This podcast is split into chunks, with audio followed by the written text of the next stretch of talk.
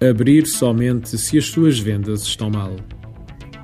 Esta frase faz-me voltar aos meus tempos de juventude. Antigamente, na saudosa feira popular, onde íamos ao sábado à noite jantar a boa sardinha ou um bom frango assado, existiam umas bancas com bugigangas que, para qualquer criança de 5 anos, era uma perdição. Nessas bancas existiam umas caixas de madeira que tinham muitas vezes os seguintes dizeres: abrir em caso de e o caso, como é óbvio, variava. Falta de ar, falta de amor, falta de. Mas hoje dei para mim a pensar: e se existisse uma caixa destas para quando as nossas vendas estão mal? Uma daquelas que, quando abertas, miraculosamente nos colocava nos tops de vendas da nossa empresa. Uma que nos permitisse inverter os problemas que a famosa crise teima em trazer-nos. Era bom, não era? A realidade é que as empresas que conseguem navegar no mar da turbulência atual têm exatamente uma dessas caixas. Chamam-se planos de contingência comercial. Destinam-se a ser usados quando existe um abrandamento de mercado e as coisas começam a ficar feias. E nestas caixas mágicas existem muitas vezes instruções e planos predeterminados para esse tipo de situações.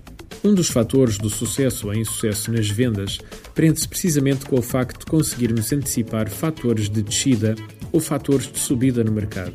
Parece que estamos a falar da bolsa e em algumas coisas são semelhantes. Para se usar um plano de contingência comercial eficazmente, o mesmo tem de ser colocado em ação quando os primeiros sinais reais de situações começam a aparecer. Mas, pergunta você, o que é que pode constar de um plano de contingência? Por exemplo, formas alternativas de colocação do produto no mercado. Se o seu mercado está saturado, por que não pensar noutras formas de colocação do seu produto ou serviço? Talvez pensar nos canais de comercialização que até ao momento ainda não se consideraram como eficazes. Ao tentarmos novas abordagens, muitas vezes somos chamados de doidos, mas a história está cheia de doidos que anos mais tarde revelaram estar certos. Olha à sua volta. Que parcerias é que eventualmente poderá estabelecer quem é que tem acesso privilegiado aos clientes que lhe interessam, ainda que os produtos ou serviços deles não tenham nada a ver com os seus? Outra componente dos planos de contingência pode ser tornar a sua oferta mais competitiva. Por exemplo, criando uma proposta de valor mais atrativa para os seus clientes. Normalmente, os empresários não gostam de mexer nas margens. Preferem cortar no marketing, na qualidade ou noutros componentes que a médio e longo prazo pode acabar por destruí-los. Pense comigo.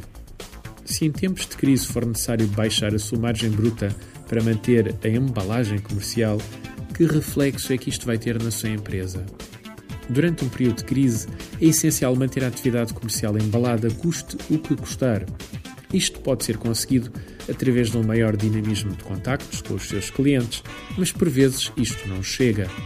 O reflexo disto é que se a sua embalagem comercial se mantiver quando a crise passar, a sua empresa vai sair dela na crista da onda. As empresas, suas concorrentes, têm normalmente o hábito de desacelerar quando a crise se instala. Parece que é um vírus que lhes dá.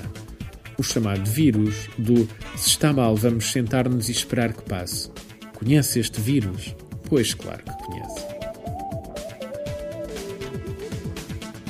Artigo de José Almeida, locução de João de Souza, produzido nos estúdios da Universidade Autónoma de Lisboa. Procure mais recursos no site ideiasedesafios.com.